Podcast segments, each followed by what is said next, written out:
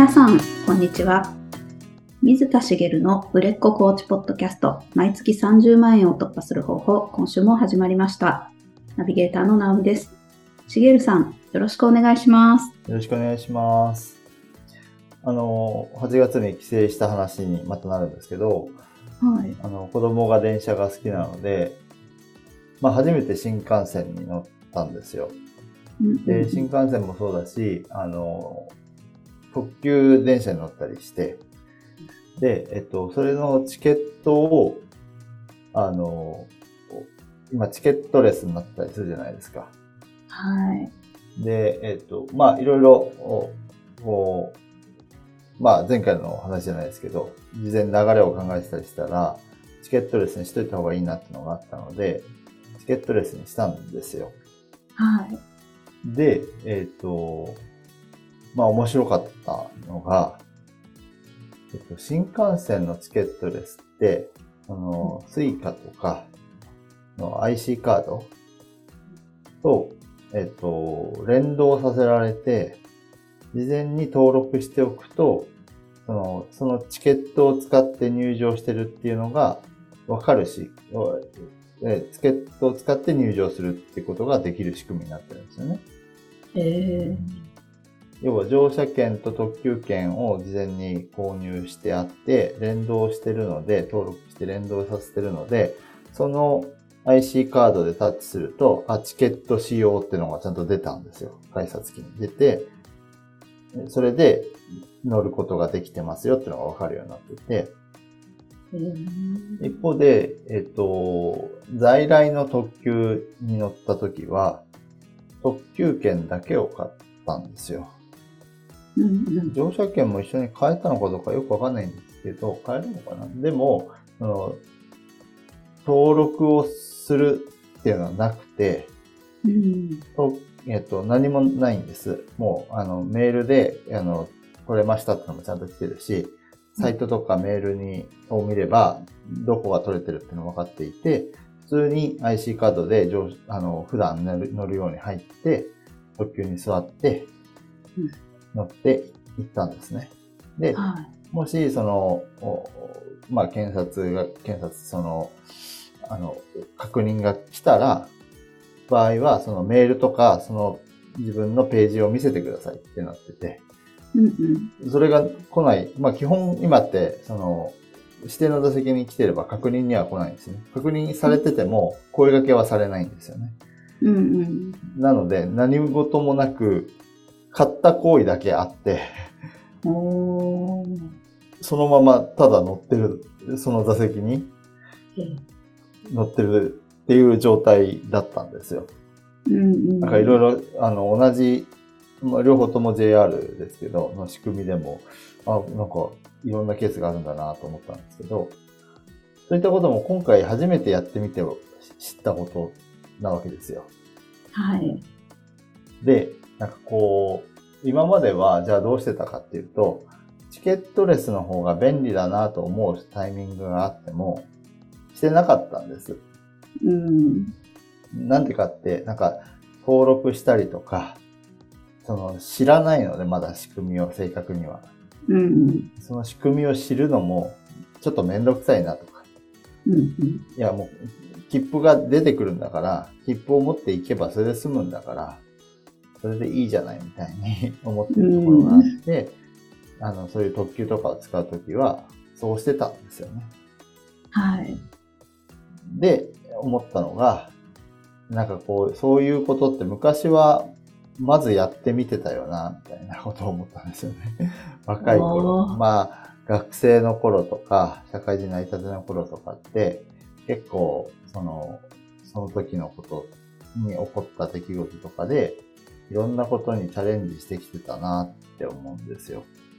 うん。で思い出したのが、例えば動画の編集とかって、私結婚式の二次会とかを担当したこと、あの、幹事をやったことが何度もあるんですけど、その時に、あの、誰からも教わ教わらずに、独学で勉強してやったんですね。はい。でもちろん拙いものではあるんですけど、それって結構チャレンジングなことじゃないですか。うん。初めての動画の編集で、人前で披露するものをいきなり作るわけですから。うん。でも頑張ってチャチャレンジしてやってたわけです。はい。とかっていう、その、こう、なんだろうな、時代についていくのもそうだし、時代と関係なくもそうだし、新たなことへのチャレンジする、チャレンジ精神や意欲みたいなのって、もしかしたら、勝手な想像ですけど、やっぱり若いうちの方が自然と持つのかなと。人間って。ああ。なんでかっていうと、まあ、その、若い方がバイタリティがあるとかってのもあるのかもしれないけど、挑戦しない道も、経験を積んでくると見えてくるんですよ。うん。挑戦しなくてもいい方、道も一本用意されてて。挑戦する道もあると。はい。その時に、こう、挑戦しない道を選びがちだなと。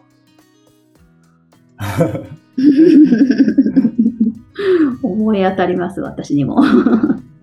だから、やっぱりチャレンジをした方がいいんだなっていうふうに思ってうですね。ん。そのチャレンジ精神を持たなくなって、その挑戦しない道に行ってしまうことが、こう、まあ、逃げの道というか、逃げ、まあ別にチケットレスとかいいんですけど、それってこう、なんだろう、若い人は当たり前に取り入れてるものを、その、で、えっと、まあ、例えばお年寄りでも取り入れた方が便利なのに、取り入れてないものにどんどんついていけなくて取り残されていくのかな、みたいな。うん。うん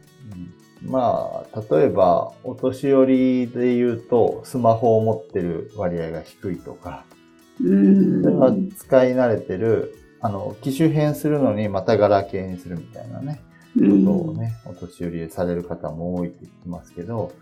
スマホを一からこう、習得するチャレンジをしようとしないわけですよね。うん。うん。使い慣れてるものがいいよね、みたいな。うん。でも、スマホを知るとそっちの方が便利だったりすることもいっぱいあるわけですよね。うん。みたいなことを、こう自分も、自分さすがに自分はもちろんスマホ使ってるし、だけど、まあ、こう若い人が使ってるものを当たり前に使ってないものもいっぱいありそうだなと思うし、若い人が使ってるのが正しいわけじゃないですよ。正しいわけじゃないけど、時代として、こう、どんどん進んでいってる時に、こうそこから、チャレンジしてないことがいろいろ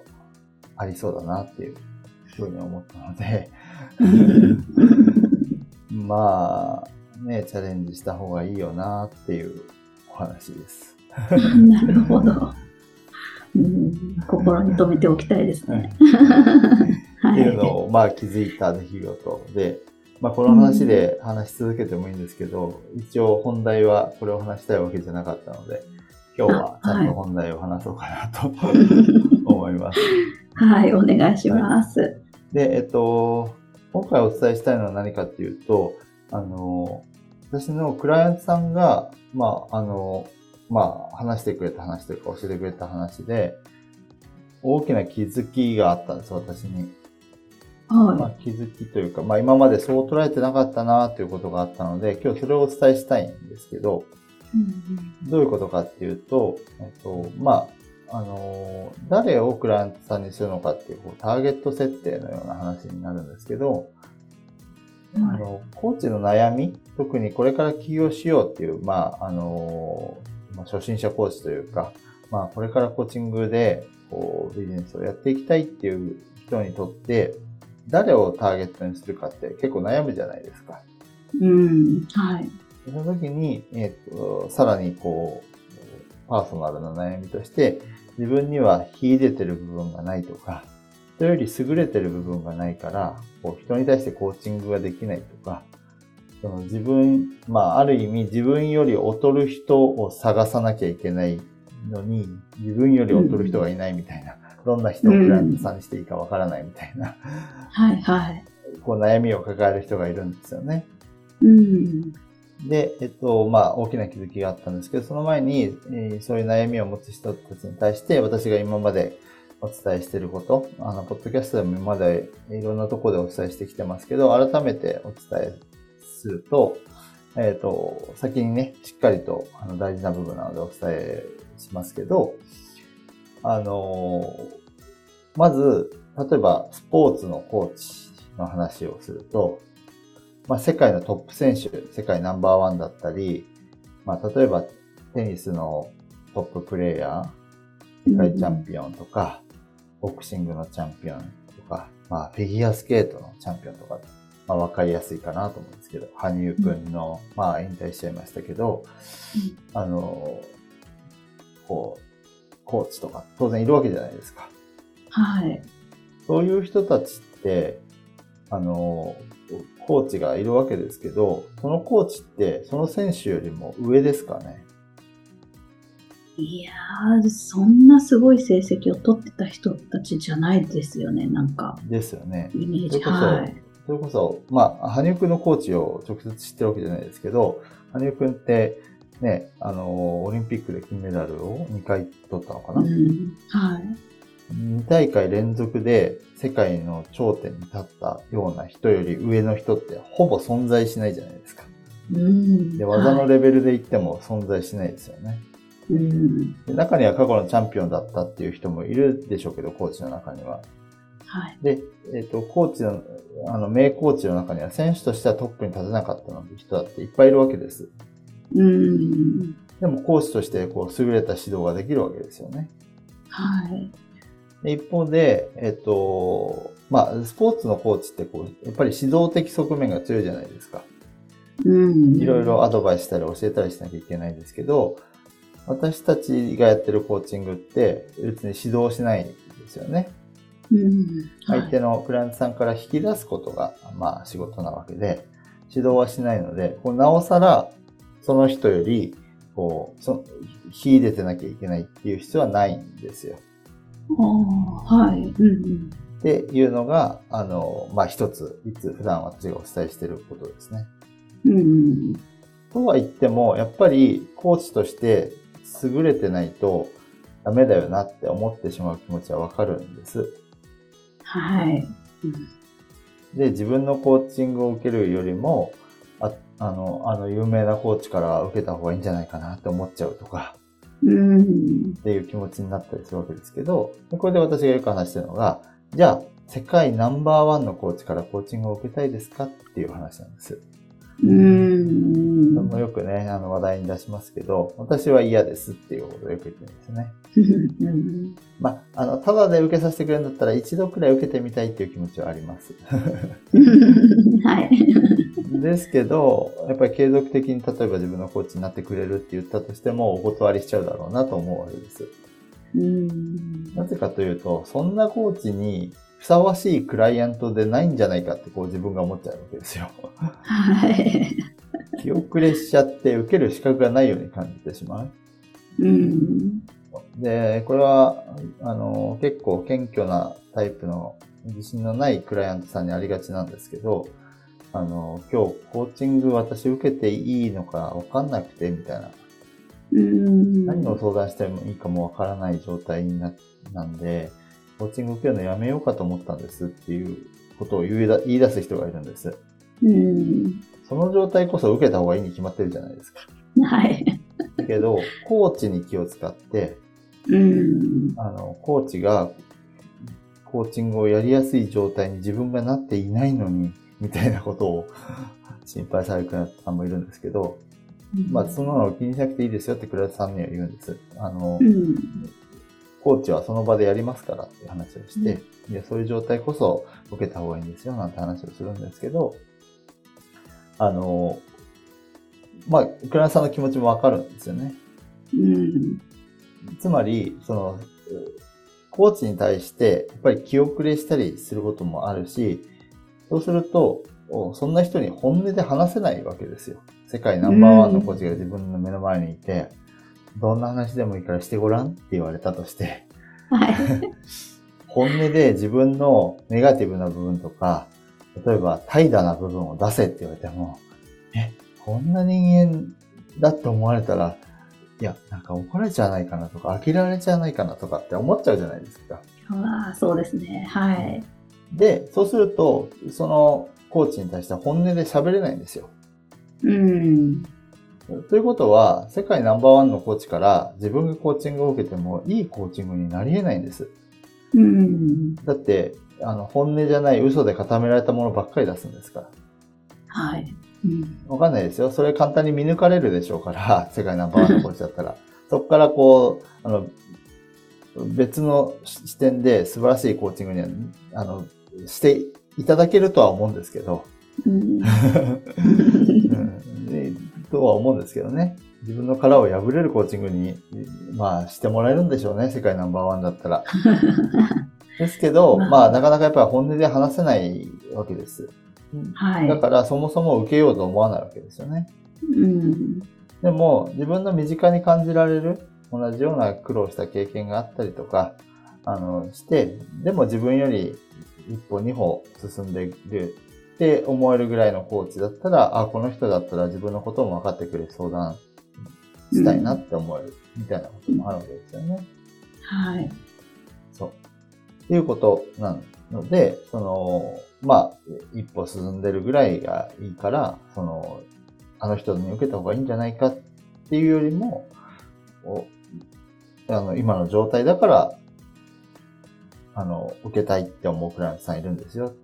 逆に言うと、うんあなたがどんどん、あの、経験を積んで、こうまあ、例えば名のあるコーチになったり、優秀なコーチになった時には、今のクライアントさんは気遅れしちゃうから、もしかしたら、あの、クライアントさんにならないかもしれないですよ。ってっていうようなことをお話しするんですけど、まあ、だですから、こう、自分がこう、克服してきた経験があったりすると、それを克服する前の人うん。をターゲットにしたりすると、もしかしたらクライアントさんにとってはいいかもしれないですね、みたいなお話もすることもあるんですけど、はい。まあ、そういうふうにターゲット設定をするっていうのもお話をしてたりします。うんで、もう一つお伝えしてるのが、その、自分には得意なことがないみたいなことをおっしゃる方がいるんですけど、うん。うん。うん、得意なこともできることもない、秀でてる部分がないみたいうん。うん。な。じゃあ自分が人と比べて平均できることならあるんじゃないですか？って言ったりするんですね。はい。平均。平均100人いたら自分が50番目ぐらいに来るようなこと。ああ、はいはい。探せばいくらでも出てくるじゃないですか。そうですね、それなら。で、平均的にできることが、それが苦手な人にとっては、自分はできる人なわけです。平均的にできる。はい。うんうん。そしたら、その苦手な人に対して、あの、得意な人よりも苦手な人の気持ちもね、より分かりそうだし、もしかしたらコーチとしては向いてるかもしれないですよね。確かに。はい。みたいなことをお話ししてるんですけど、何かっていうと、そのコーチとして秀でてる部分がないとか、はい、優れてないとかっていうのは、あの、別に優れてなくてもよくて、うんうん。あの一歩先を進んでるだけでいいんですよっていう話を私は普段してるんです。うん。で、えっ、と、私がこう大きな気づきがあった、その、クライアントさんのお話っていうのは何かっていうと、あの、クライアントさんの、まあ、あの、先生にあたる方はい。が、あの、おっしゃってたことをこうシェアしていただいたんですけど、あの、クライアントさんを考えたときに、尊敬できる人の役に立ちたいとか、うん尊。敬できる人をお客さんにした方が一緒にいる時間って楽しいよねっていうことを言われて、それが最初は理解できなかったけど、最近わかるようになってきたみたいなお話をされてたんです。はい。それすごい、えって私一瞬思ったんですけど、うん。尊敬できる人って自分より先に住んでる人のイメージじゃないですか？はい。ちょっとハードルかなり上がっちゃう感じがしますね。そうそうそう。うん。で、尊敬できる人の役に立ちたい。確かに役に立ちたいと思う。で尊敬できる人お客さんだったら、楽しい。うん、楽しい面も、それはあると思う。その人と一緒に時間を過ごせるから。でも、その人のコーチだって考えたら、いや、恐怖の方が大きくないかなとか、はい。思ってたんですけど、でも、よくよく自分のクライアントさんを思い浮かべると、よく起こること、まあ、ほとんど、ほとんどのクライアントさんそうなるんですけど、あの、みんなこう、まあ私は特にこう、振り返りなんか、人生の振り返りをする中で、その人のこう長所を見ていったりとかすうん。るわけなんですけど、え、この人すごいなとか、え、こんなことできるのとか、え、こんなこう素敵な思いををずっと持って生きてきたんだとか、うん。え、んなんでこの人私のコーチングを受けてるんだろうみたいに 感じるぐらい、やっぱり尊敬できたり、自分より、まあ優秀だなとか、能力的にもそうだし、人間的にも優れてるなとか、って感じる人たちばっかりなんですよ。へえ。はい。あ、そういうことかと思ったんですよ、その時に。へ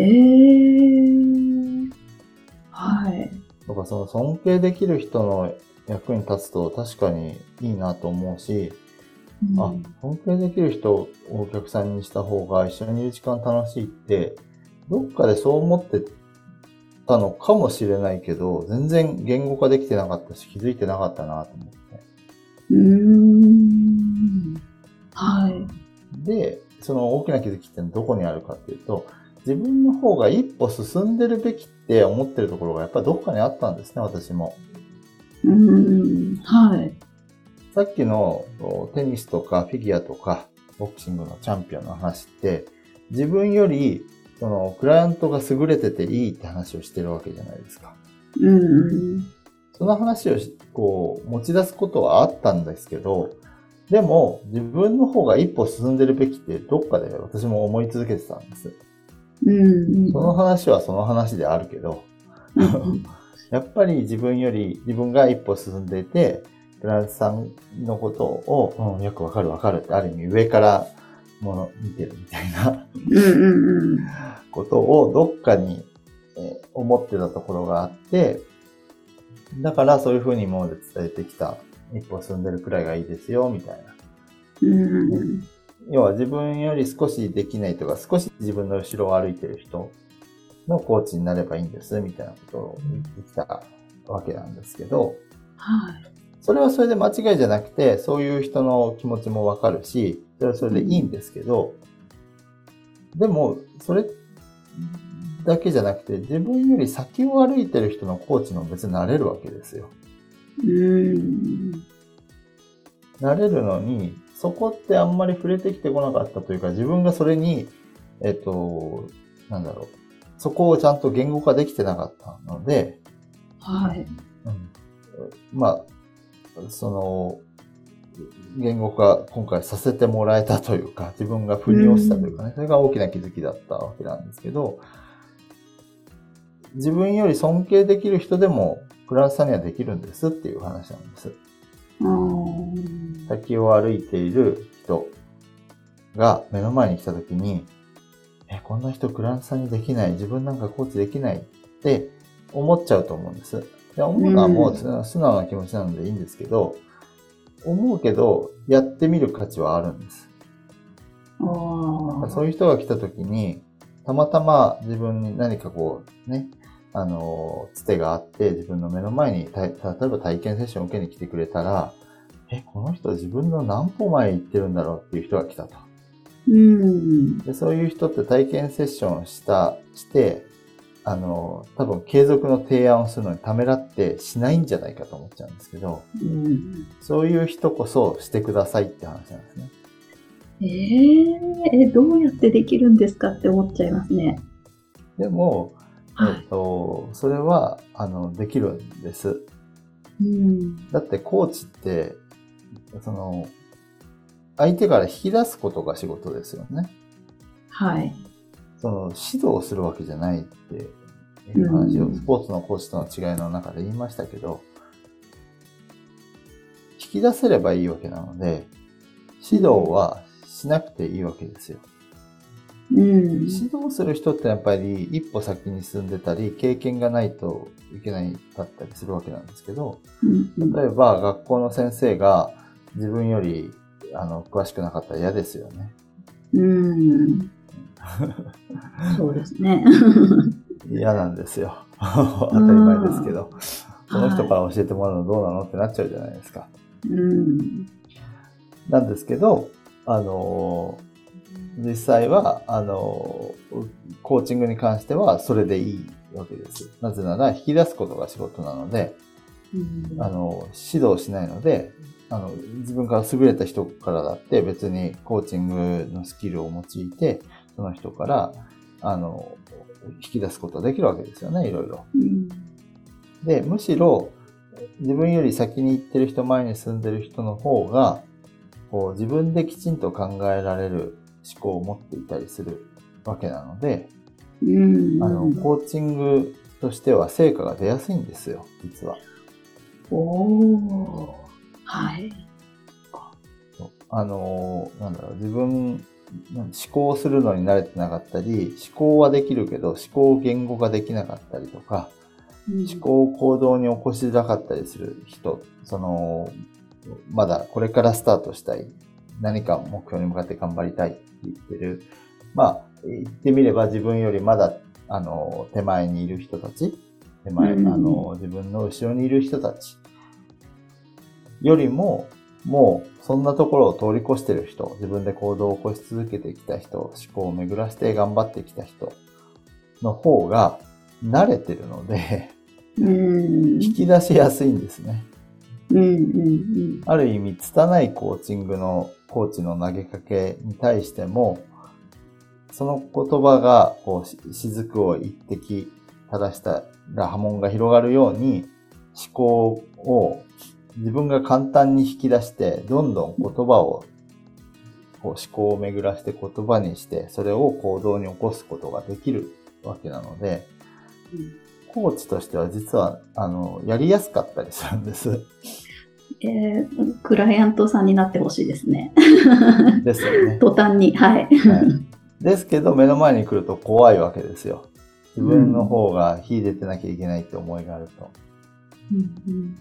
なので、今日お話したいのは、いや、そんなことないんですよっていうお話で、あの、自分より優れてる人が、こう、あの、クライアントさんになることもいっぱいあるし、それで十分コーチとしてはやっていけますという話なんですね。で、私は、その、例えば企業支援っていう意味で言うと、企業の段階としては自分よりも、まあ、一歩後ろにいるけれども、あの、内面とか、その思考レベルとか、持っている、例えばコミュニケーションスキルとかで言えば私より優れてる人なんて世の中いっぱいいるわけで、クライアントさん大体そういう部分は私より優れてるんです。人が多くてですね。もちろん。私の方が優れてる部分もありますよ。でもやっぱり尊敬できるところをいっぱい持ってる人がいて、で、えっ、ー、と、今まではそれでもこう一歩後まあ、後ろ、ある意味後ろにいる人たちを、あの、ターゲットとしてきましたけど、その、実際の思考の枠としては、あの、尊敬できる人、自分より先に行ってる人も、クランサーになってもらえるん。だっていうのを、こう、分かっていた。まあ、分かっていなかったな。潜在的にどっかで感じてはいたけど、今回分かったっていう感じなんですけど、うん、あの、これから始めようとする方にとっては、そこって体感で理解する、体感で感じられる、腑に落ちるのは、だいぶ先になるかもしれないんですけど、尊敬できる人をクライアントさんにできるっていうのは、頭で理解してもらっておいた方がいいというですね。うんうんうん。で、ターゲット設定するときに自分なんかって思っちゃうんだったら、いや、自分より優れた人でいいんだよねっていうのも頭に置いといてほしい。うんだ誰でもターゲットになるよっていうことなんですよね。ああ。そうですよね。もう目の前にあの体験セッションとかで来られた方って、はい、で、継続を望まれるような方だとしたら、その方にとって自分のコーチングでいいのかって心配になる以上にその方はそれを求めてる可能性もあったり。そうそうそう。うんうん。で、その自分の前を歩いてる方、先行ってる方でも、自分にたどり着いてきた方って、何かそういうものを求めてるから来てるわけじゃないですか。ああ、はい。その時に、その、要は、あの、自分で今まで思考を巡らして、こうしよう、ああしようってやってきたけど、その、例えば、まあ、その人にとってのメンターみたいな人がいて、指導してくれたり、アドバイスしてくれる人はいるけど、自分からの中から引き出してくれる人はいないとかっていうこともあるわけですよね。うんうん。要は、アドバイスくれる人はいるけど、ちゃんとした聞き役がいないとか、ってい。いう人だったら、あなたがコーチングをすることで、一気にこれまで以上の爆発的な成果を出す可能性を秘めてるわけです。その、尊敬すべき自分より先に進んでる人が、あ自分より例えば10年先に進んでる人があっという間に20年先、30年先に進んじゃうかもしれない。あ。その世界に自分が。が一緒に入れるってすごい経験じゃないですか。すごいですね。まあ、その人と契約に至る過程は結構勇気はいると思うんですけど、もしそういう場面があるんだったらチャレンジしてほしいなっていうのが一つと、そもそもそその前の段階でターゲットになる人がいないとかって思うのは、もうそもそもが間違いで、うんうん、自分なんかのって思ったとしても、自分なんかのコーチングでも、あの、受ければ変わる人は世の中にいくらでもいるので、そこのターゲットを、こうじ誰にするかで、その自分のその、その、縮こまった自分なんかっていうのを軸にしないで、自分が誰に対して役に立ちたいのかみたいなところを考えてあげるのが大事で、その枠の中は、私は今までは、あの、自分にとって、こう、まあ、一歩後ろにいる人だったわけですけど、その枠が広がって、尊敬できる人でいいんだっていう。あ結果的に尊敬できる人たちばっかりだったけど、入り口はやっぱり自分の一歩後ろにいる人だったんですよね、今まで。あ。うんうん。で、まあ、引き続き、その、やっぱり企業を目指す人を相手にしていくので、まあ、そういう部分はあるんですけど、でも、やっぱり尊敬できる人の役に立ちたいっていう気持ちがそこにこんこれから加わるなっていうので、結構、その、本当に嬉しいというか、う気づきがあっん。て、そういう意味ではね、目の前に来た時に、その人尊敬できるかなっていう視点も入るかな。うーん、いいですね。この人尊敬できるとこが一箇所もないなって思ったら、確かにお断りしてるんですよ、今まで。ああ、はい。うん、だなとは思うんですけど、うんうん。やっぱり、あの、でもそう思えるっていうのは大きい違いだなと思うので、うん、うん自分より先を行ってる人のコーチになるっていう経験は私も正直ない、ない。まあ、単発とかではありますかね。ちょっとやんうんってほしいんだって言われて、ああ、やりますよ、なんていうことを言うんですけど、あの、継続ではまだないですけど、まあ、あの、機会があればそういう人もやってみたいなっていうふうに思いますし、で、その時に一個だけ気をつけなきゃいけないのがあって、はい。あの、コーチなので、とはいえ、うん相手に対しては自分より何歩前を行ってようが何年前を行ってようが、堂々としててくださいね。あうん、上から目線になる必要はないですけど、無理やり。ーうんうん。コーチに対しては、あーそのクライアントさんに対しては、あの、ちゃんと、あの、堂々と、いや、私なんかでいいですかねみたいなのじゃなくて、ああの、自分より先に行ってる人に対しても、ぜひ私のコーチング受けませんかっていう、こう、まあ、対等に堂々とした態度で臨むようにするし、そのメンタルを持ってほしいなとは思いますね。あーいやー、ちょっと世界が広がって楽しそうですね、そうしたら。はいはい。私もよく思うのが、その尊敬えーできる人たちがクライアントさんなんですけど、クライアントさんに、まあ、あのまあ、ちょっと語弊があるかもしれないですけど、偉そうなこと言ってるなと自分で思いながら、あの、まあ、私の場合アドバイスすることもあるし、私から見える姿をお伝えするときに、こんな風に感じますよ、なんていうことをね、まあ、偉そうに言う言うこともある、偉そうだな、自分はって思いながら言うこともあるんですけど、それぐらいのこう、メンタルを、もし、その、どっちかっていうと、自分なんかはって思っちゃう人だったら、ああ、自分は偉そうなこと言ってるわって感じるぐらいになってもらえるといいなと思います。おー、なるほど。はいはい。あ、ありがとうございます。ありがとうございます。それでは最後にお知らせです。売れっ子コーチポッドキャスト、毎月30万円を突破する方法では、皆様からのご質問を募集しております。コーチとして独立したい、もっとクライアントさんを集めたい、そんなお悩みなどありましたら、しげるさんにお答えいただきますので、どしどしご質問ください。ポッドキャストの詳細ボタンを押しますと質問フォームが出てきますので、そちらからご質問をいただければと思います。それでは今週はここまでとなります。また来週お会いしましょう。しげるさん、ありがとうございました。ありがとうございました。